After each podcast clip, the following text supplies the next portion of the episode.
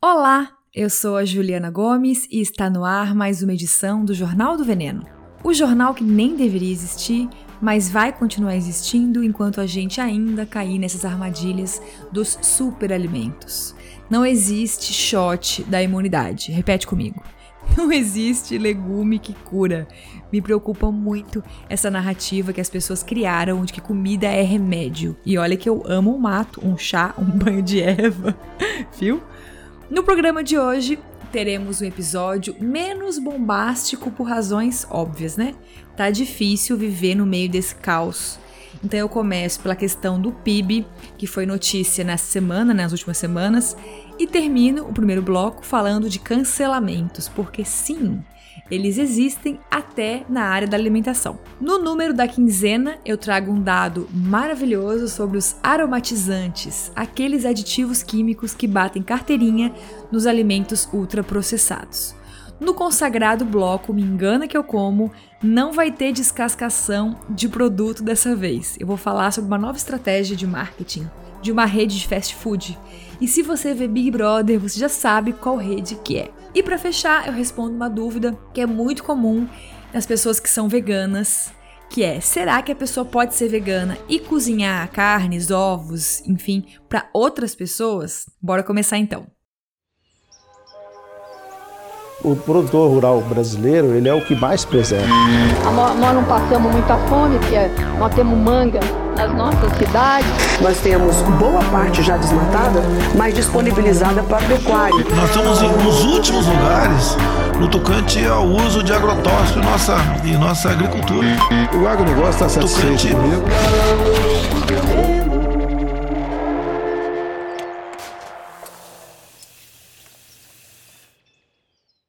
Eu tô gravando esse episódio na segunda, dia 8, né, Dia Internacional da Mulher.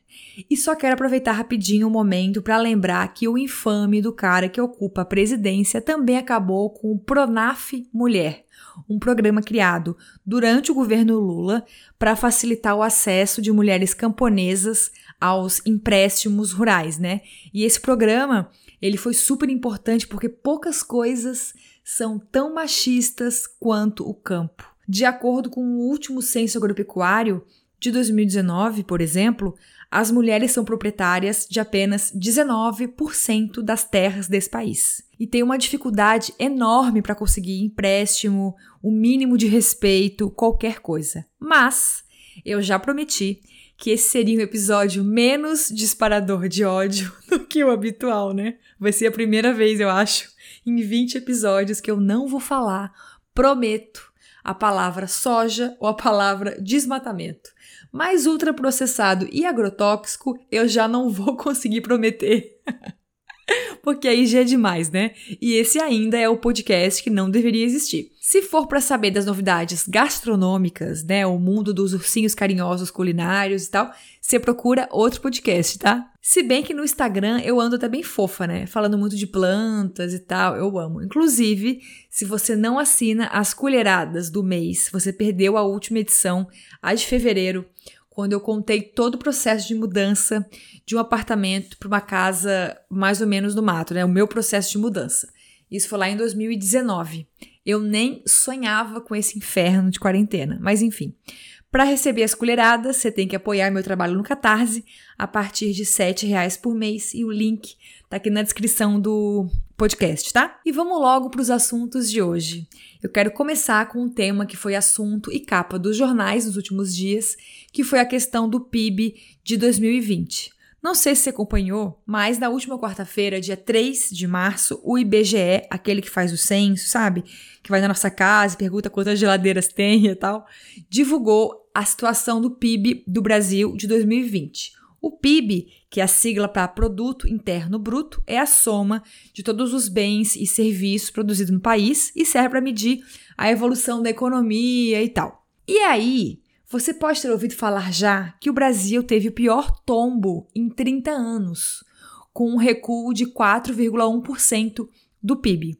Isso faz com que a gente caia para a 12 posição entre as maiores economias do mundo. A Índia continua a mais bombada entre os países emergentes, ocupando o sexto lugar. O consumo das famílias brasileiras também caiu 5,5%. Agora você imagina se não tivesse o auxílio emergencial no ano passado, hein? E quando a gente olha os dados por setores, é o seguinte: existem três setores da economia que formam o PIB principalmente, né? Três grandes setores: o de serviços, o da indústria e o da agropecuária, que é o assunto que nos interessa nesse pod, né? O setor de serviço, que representa 70% do PIB e engloba o comércio, atividades de prestação de serviço, recuou 4,5%. Tava na cara, né? É óbvio que a quarentena ia fazer um estrago imenso nos bares, restaurantes e afins. Mas a gente não pode esquecer de não colocar a conta toda no vírus. Porque nos países que fizeram lockdown direitinho no começo, que investiram em muitos testes, que estão vacinando as pessoas rapidamente, como a China, o comércio não sofreu tanto. Já a indústria caiu 3,5% e essa queda foi puxada, né, especialmente pelos carros, né, as automobilísticas, a metalurgia também, equipamentos de transporte e tal. E lá vamos nós, muita atenção agora, o único grande setor que forma o PIB que cresceu no ano passado foi o da agropecuária, com uma subida de 2% em relação a 2019. Com esse resultado, o setor que engloba a agricultura e a criação de animais aumentou a sua participação no PIB brasileiro de 5,1% em 2019 para 6,8% em 2020. As razões que explicam essa subida do agro, enquanto outros setores da economia né, murcharam, eu já falo aqui, ó, há eras, né? A gente já sabe, não tem nenhuma surpresa. E, obviamente, não é porque os senhores ruralistas e outros produtores rurais do país fizeram um ótimo serviço, né? No episódio anterior, sobre preço dos alimentos, eu falei bastante sobre isso também. E no episódio 4 do Jornal do Veneno, eu contei lá no começo da pandemia, no ano passado, que até o dia 15 de abril, governo federal começou a soltar uma série de medidas, lembra? Para ajudar os grandes empresários. E das 150 primeiras medidas, seis eram só para o agronegócio. Nenhum outro setor teve tanta ajuda de uma só vez.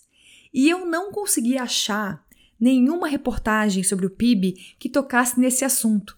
G1, Globo, Isto É, Poder 360, Folha, Estadão, Valor Econômico, Zero Hora, todo mundo publicou a subida do agro né, no PIB sempre com aquele viés de que o agro produz muitas riquezas, é o locomotor do país, locomotiva, né? Locomotiva do país, enfim. O G1 chegou a entrevistar um gerente de consultoria de agronegócio do Banco Itaú. Eu nem sabia que esse cargo existia num banco. E o moço, cujo nome é Guilherme Belotti, disse uma frase, uma expressão maravilhosa. Ele disse que o agro é uma grande ilha de prosperidade para a economia brasileira. A tia TT, ministra do veneno, também conhecida no RG como Tereza Cristina, disse nas suas redes sociais mil que o agro segurou o rombo do PIB brasileiro. Olha que lindos. Inclusive, TT, a gente está aqui esperando que a Marvel lance aí uma linha de super-heróis ruralistas, né? O senhor Robleiro Maggi, sojeiro, podia se transformar em trator. E a Cátia Abreu podia matar as pessoas do mal com jatos de glifosato. E para fechar esse tema, eu te pergunto pela milésima vez: esse crescimento da agropecuária no PIB rolou a que custo?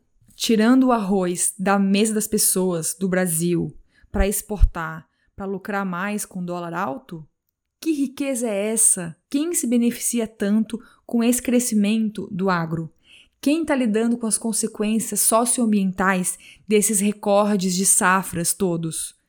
A gente tem que entender, tem que questionar, na verdade, o que a gente chama de riqueza e de crescimento, né? Um PIB positivo ou uma economia em ascensão não significa que essa riqueza vai ser distribuída. A agropecuária brasileira cresceu 2%, mas não gerou mais empregos, né? A desigualdade no campo só aumenta. Essas rendas não são distribuídas. A gente sempre tem que questionar essas coisas, sabe? E tem que aprender isso no colégio, ó, muito cedo, para não cair nas arapucas do liberalismo, né? Eu li muita Veja, muita revista Veja quando era adolescente. E aí, obviamente, que eu não ia aprender essas coisas, né? Mudando completamente de assunto, eu quero te chamar para pensar uma coisa aqui comigo, que na verdade é mais um desabafo do que, enfim, algo mais informativo, sabe? Me preocupa muito a forma como a gente se coloca atualmente e se relaciona na internet. É como se não existisse mais nenhum espaço para diálogo, né? Nem para construir nada, para ouvir. E eu falo isso enquanto uma pessoa que está dos dois lados, né? Eu consumo muito conteúdo nas redes sociais e também produzo. E eu vejo que a gente chegou num ponto tão, mas tão tóxico, em que tudo é digno ou de cancelamento ou passação de pano, né? Não existe mais o lance de você discordar apenas ou acompanhar um projeto, uma pessoa, né? Enfim, um movimento social, um grupo de pesquisa com olhos críticos. Se você recomendou o trabalho de alguém uma única vez e a pessoa falou bobagem, você não presta ou tá passando pano para ela, né? Se você discorda muito, o melhor é cancelar. Eu odeio essa escola que a gente construiu na forma de se expressar nas redes sociais. E a proporção que isso toma se torna um negócio tão violento, né? Tão agressivo. Agora com o Big Brother, ficou ainda mais a flor da pele no lance da Carol Conká e afins. Eu vejo isso em todos os lugares, não só no Big Brother. Aliás, um parênteses rápido. Gente, Neymar cancelou o Carol Conká. Quem que ele acha que ele é? Pelo amor de Deus, eu queria morrer.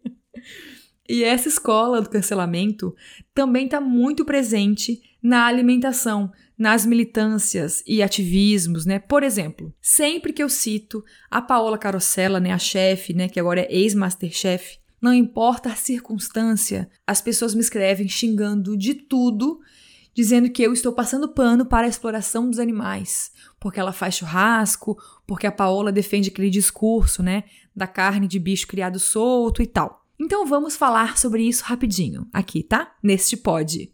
Primeiro, a gente pode admirar as pessoas sem precisar concordar com elas cegamente. Até porque eu tenho divergências políticas, filosóficas, artísticas e culturais com todo mundo, minhas amigas, minha mãe e tal. Se a pessoa é bolsominion, eu me afasto. Não vou linchar a pessoa virtualmente, entende? A gente não é o gabinete do ódio. Eu amo a Paola, respeito muito a chefe Bel Coelho também, a deusa Neide Rigo, rainha das punks, e sei muito bem, claramente, que todas elas defendem a criação de animais de forma artesanal e tal, mas isso não apaga outras coisas que elas fazem de importante. Entende? A Paola e a Bel fazem um ativismo que eu acho fundamental e muito corajoso, que não é comum entre muitos chefes, ainda mais entre os famosinhos, né?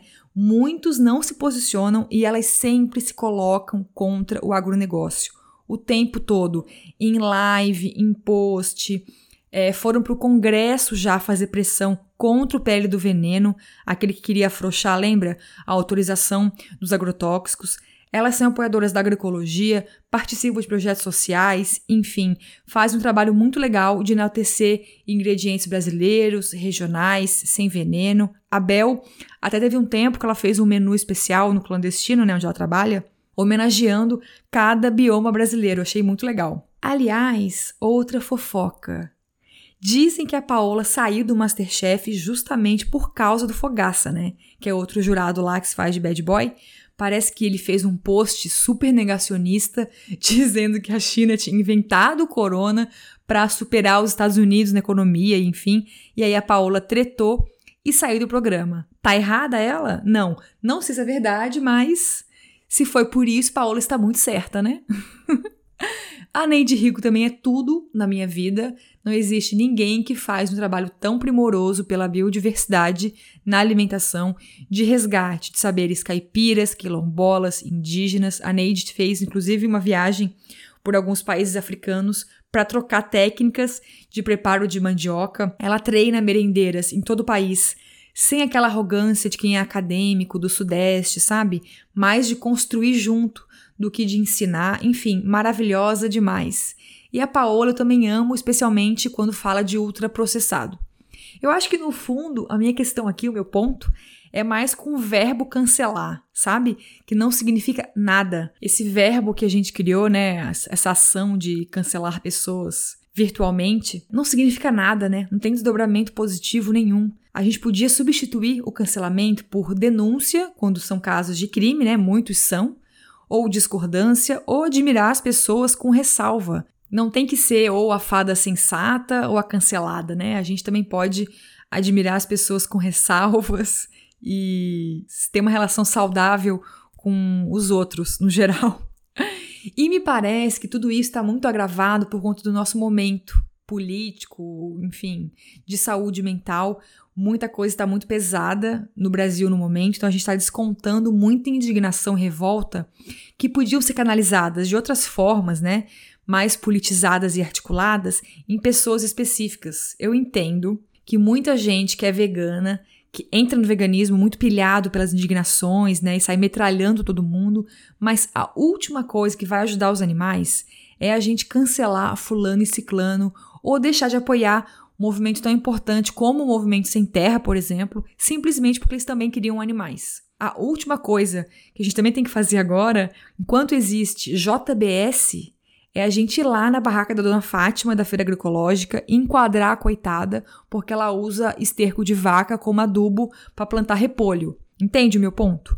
É por isso que eu falo sempre, né? Eu, Sandra Guimarães, maravilhosa, e um monte de gente do veganismo popular, anticapitalista, que veganismo tem que estar tá conectado com outras lutas, né? Agora eu vou dar outro exemplo que não tem a ver com veganismo, tá? Para ajudar a explicar melhor esse meu manifesto contra o cancelamento. Lembra do NUPENS, o Núcleo de Pesquisas Epidemiológicas em Nutrição e Saúde da USP, que é aquela galera que ajudou a escrever o Guia Alimentar População Brasileira, lembra? Aquele documento que foi tão importante para separar os alimentos inaturais, processados e ultraprocessados. Enfim, o guia é muito mais que isso, mas acho que isso que fez ele ficar mais famoso, vamos dizer assim.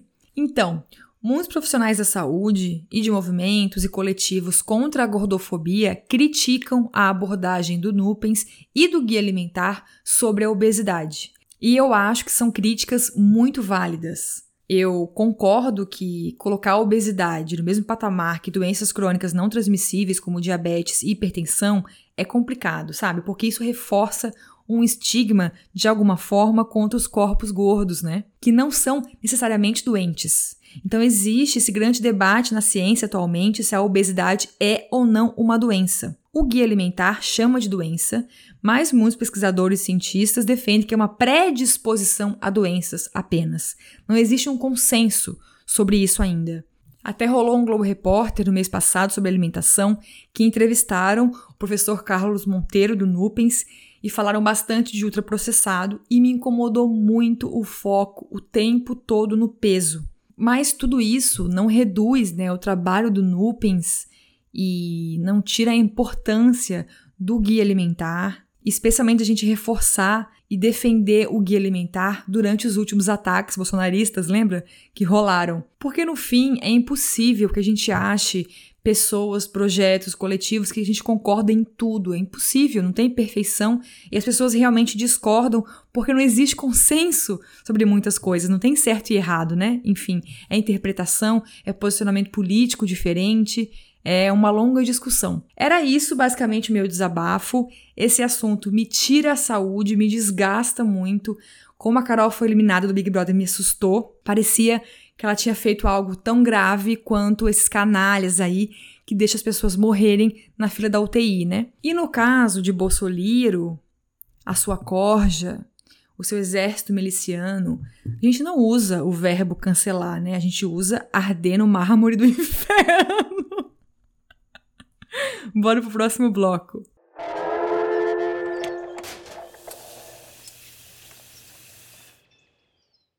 Número da quinzena de hoje não é exatamente super atual, mas eu descobri nesses últimos dias e eu preciso compartilhar com o mundo.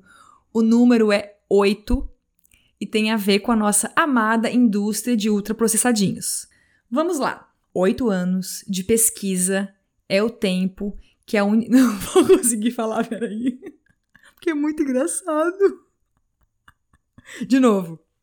Oito anos de pesquisa é o tempo que a Unilever demorou para desenvolver o aromatizante característico do, do caldo quinoa. Oito anos. Meu Deus, quanto tempo desperdiçado, quanto dinheiro. Ai, para chegar nessa bosta, porque o que, que, é o gosto do caldo quinoa, gente? Não gosto de nada, né? Para mim é gosto de ranço, de céu da boca, de glutamato monossódico, de coisa artificial, pelo amor de Deus. E eu vou aproveitar este gancho para te contar um pouco mais sobre aromatizantes. Em geral, essas grandes empresas como a Unilever, que é dona da não só do caldo quinoa, mas da Hellmann's, da Arisco e afins, contratam laboratórios que produzem aromas. Ou eles pedem um aroma específico para manipular na própria fábrica, né? Tipo aroma de laranja ou de queijo, ou contratam um laboratório para pensar um aroma novo, específico para eles. No geral, aromatizantes são usados para ressaltar alguns sabores que foram perdidos no processo industrial, né? E por isso é muito difícil encontrar aromatizante em coisas caseiras e mais artesanais, porque eles não passam por grandes processos muito pesados. A gente encontra mais aromatizantes em alimentos congelados, enlatados e tal, porque eles perdem né, muito do sabor no processo todo de industrial, vamos dizer assim. E também a empresa mete um aroma artificial ali para deixar a comida mais atrativa, né? Obviamente que os aromas também existem para camuflar a qualidade baixa do produto ou para esconder a ausência de um ingrediente principal, né? O sorvete de morango desse pote aí de 2 litros do supermercado não tem a fruta morango ali dentro. É uma essência adicionada de morango. Mesma coisa chocolate, bebidas no geral açucaradas, né?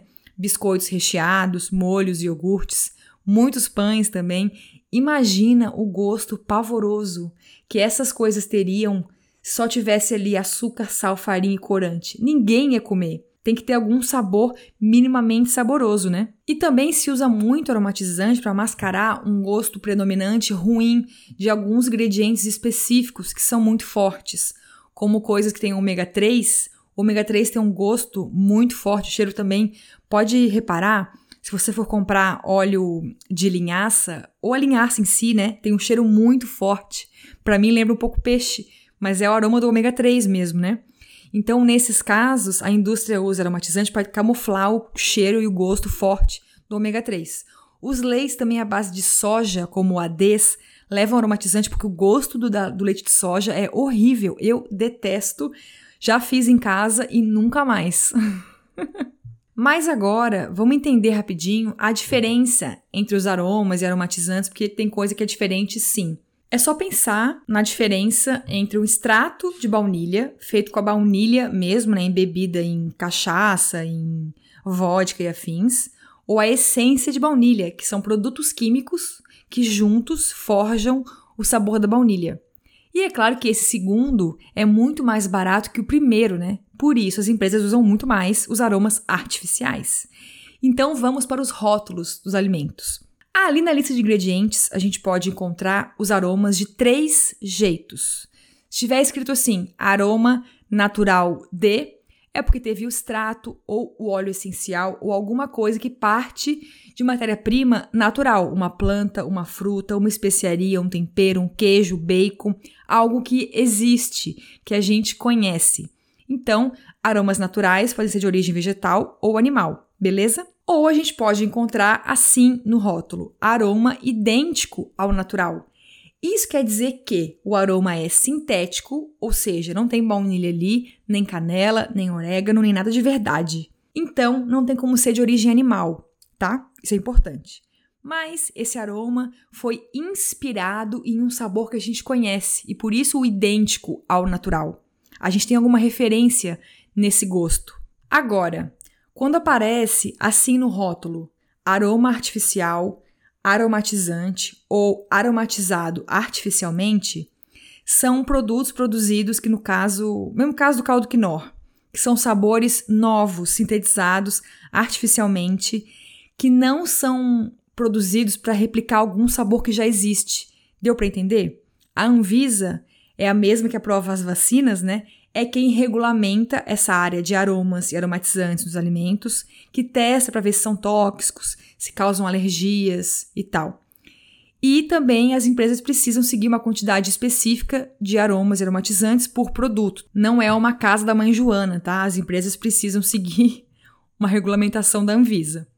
E sobre os riscos de saúde, os aromatizantes costumam ser bem mais tranquilos do que os corantes, por exemplo. O problema é que a gente não tem estudos que pesquisem o consumo de aromatizantes somados a outros aditivos químicos como os corantes, realçadores de sabor, espessante, adoçante e afins. Por isso, fica aqui a mesma dica que eu dou sempre desde o episódio 1. Evite ultraprocessados sempre que possível, porque eles contêm não só aromatizantes, mas sempre uma turminha do barulho, um combo que vem junto. Nunca é uma coisa só. É isto.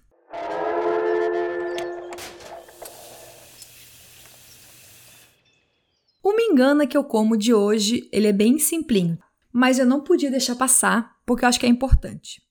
Por acaso você percebeu que nas últimas semanas o McDonald's está reformulando a sua identidade visual? Ainda é algo muito novo, tá meio que em fase de testes, não são em todas as lojas e é só no Brasil no momento. Várias lanchonetes já mudaram o nome para Mac em vez de McDonald's escrito por extenso mesmo, porque no Brasil, né, as pessoas criaram esse nome, Mac, adaptaram ao país. Então, eles estão testando essa fachada nova para ver se tem aceitação e tal, para expandir para mais lojas. E pode ficar de olho como as embalagens dos lanches, as cores das lojas, aquele papel da bandeja, tudo vai ser reformulado. E aí pensa aqui comigo rapidinho.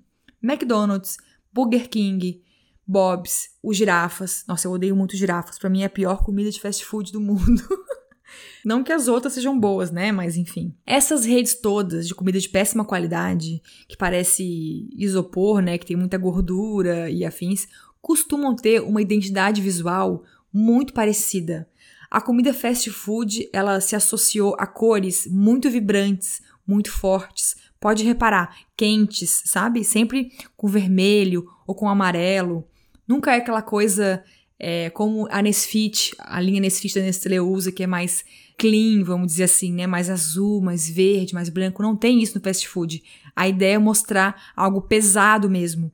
E o McDonald's está começando a disfarçar isto por causa da onda, né? De alimentação saudável no mundo. A revista The Economist, inglesa, acabou de publicar que comida natural é uma das novas, dos novos nichos de mercado do mundo atualmente e as redes de fast food estão longe tá em crise, mas eles sabem que o público forte deles é jovem. E os jovens estão mudando, né?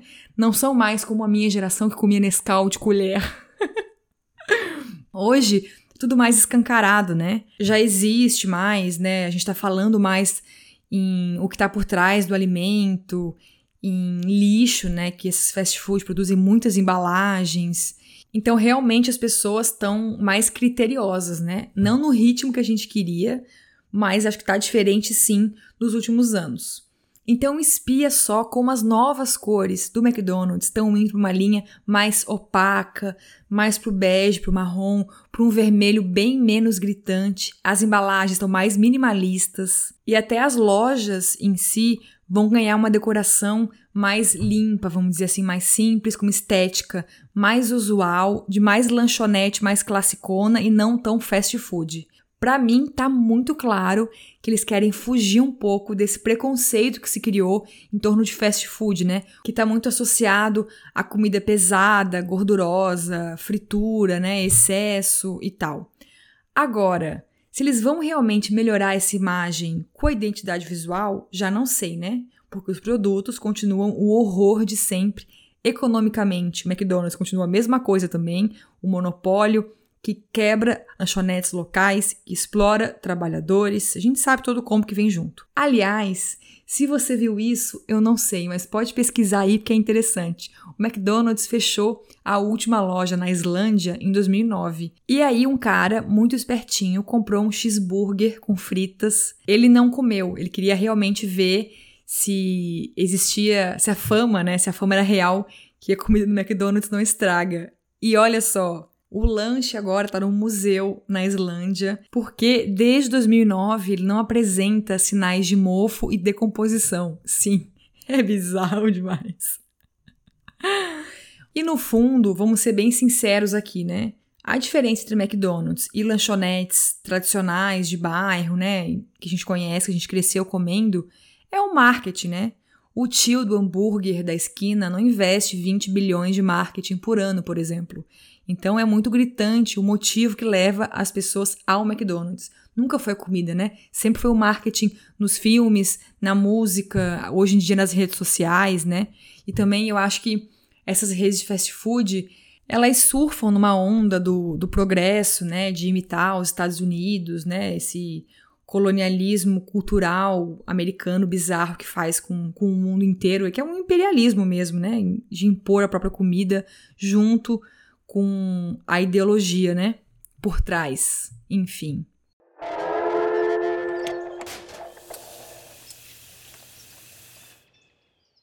E vamos para o último bloco deste podcast, o nosso quadro queridinho que tira dúvidas sobre veganismo. Mas antes de começar, um recado rapidinho. Eu recebi muitos e-mails e mensagens no Instagram sobre esse quadro, as pessoas querendo me se manifestar contra o veganismo, querendo dar a sua opinião, contar os motivos que levam elas a não quererem ser veganas e querendo me convencer de que não é legal. Mas minha gente, eu nunca pedi a opinião de ninguém sobre as coisas que eu tomo de decisão na minha vida. Você pode ouvir esse podcast tranquilamente, sem ser uma pessoa vegana, tá? Não é doutrinação isso aqui, é uma conversa, beleza? Então, esse quadro aqui não é uma lavagem cerebral, é mais um estímulo para quem tá pensando em ser vegano, como eu tava lá em 2017, isso, 2017, e tinha muitas dúvidas. Vamos lá então. A dúvida de hoje eu amei porque é muito real. Eu penso muito nisso também e veio da Bruna de Mossoró, Rio Grande do Norte. Ela não mandou sobrenome, enfim. A Bruna perguntou: posso ser vegana e cozinhar carne ou ovos para outras pessoas? Para mim é uma questão bem individual essa, né? E de poder de escolha. Se você trabalha com cozinha, né, profissionalmente e tem que preparar carne e tal, não tem muito o que fazer, né? Seria interessante, claro, mudar de emprego quando pudesse, mas enquanto você não pode mudar de emprego, você vai ter que cozinhar carne. Fazer o quê? Eu, Juliana, aceitaria fritar um ovo ou fazer um queijo quente para alguém se fosse uma pessoa mais velha da família, né? Tipo minha avó, tia Nádia, minha mãe, quando tiver velhinha. E em questões e condições que as pessoas estão, enfim, não podem cozinhar, né? E algo temporário, vamos dizer assim. Então, eu não vejo isso como o fim da carteirinha vegana. Agora, Bruna, eu jamais cozinharia coisas de origem animal para ceder a caprichos de um crush, um boy, uma parceira, um marido folgado que quer comer carne e não cozinha nada. Aí eu acho o fim do mundo, né? Porque aí já é um pouco demais, né? enfim. Mas acho que tudo é individual, é questão de escolha, assim, enfim. Acho que minha avó aqui em casa, se morasse comigo, tipo, duas, três semanas, e ela tivesse de cama, com uma gripe forte, uma dor no corpo e tal, eu faria, obviamente, um ovo para minha avó rapidinho ali. A minha avó é muito carnívora, ela ia muito me obrigar a cozinhar um bife, de certeza. Mas eu ia tentar negociar alguma coisa, até por conta do cheiro, assim, né? Enfim. É, ia tentar que fosse só um ovo e não uma carne, mas. Eu acho que é o que a gente fala o tempo todo sobre veganismo, né? Não é uma carteirinha de certo e errado a gente faz sempre o que é possível e nem sempre a gente tem escolha. É isso.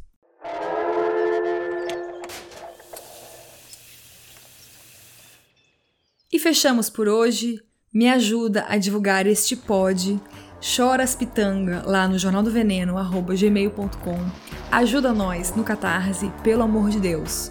Vamos tirar este verme do poder para sair desse inferno, desse fundo do poço. E rapidinho, antes de encerrar, eu vou mandar um abraço pro Gustavo, do perfil arroba macarrão frito no Instagram, que é ouvinte fiel desse pod e pediu muito para que eu enviasse um abraço para ele. Pronto, está enviado. Quem editou esse podcast foi o meu cônjuge Lúcio Carlos. A vinheta maravilhosa é do artista Gu e esta máscara de agrotóxicos com plantas saindo, que é a arte desse podcast, é do Vitor Uemura. Um beijo e fora Bolsonaro, hein?